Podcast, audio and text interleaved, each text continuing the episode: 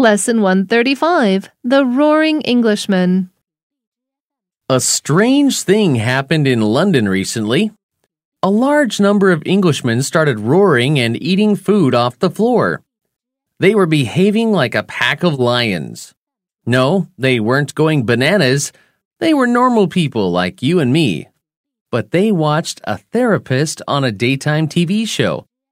They were convinced by him that roaring is good for you.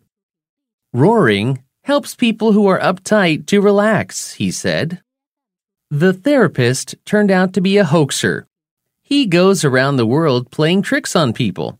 It's all for fun, so if you don't want to feel like a fool, watch out. You can't always believe what you see, read, or hear.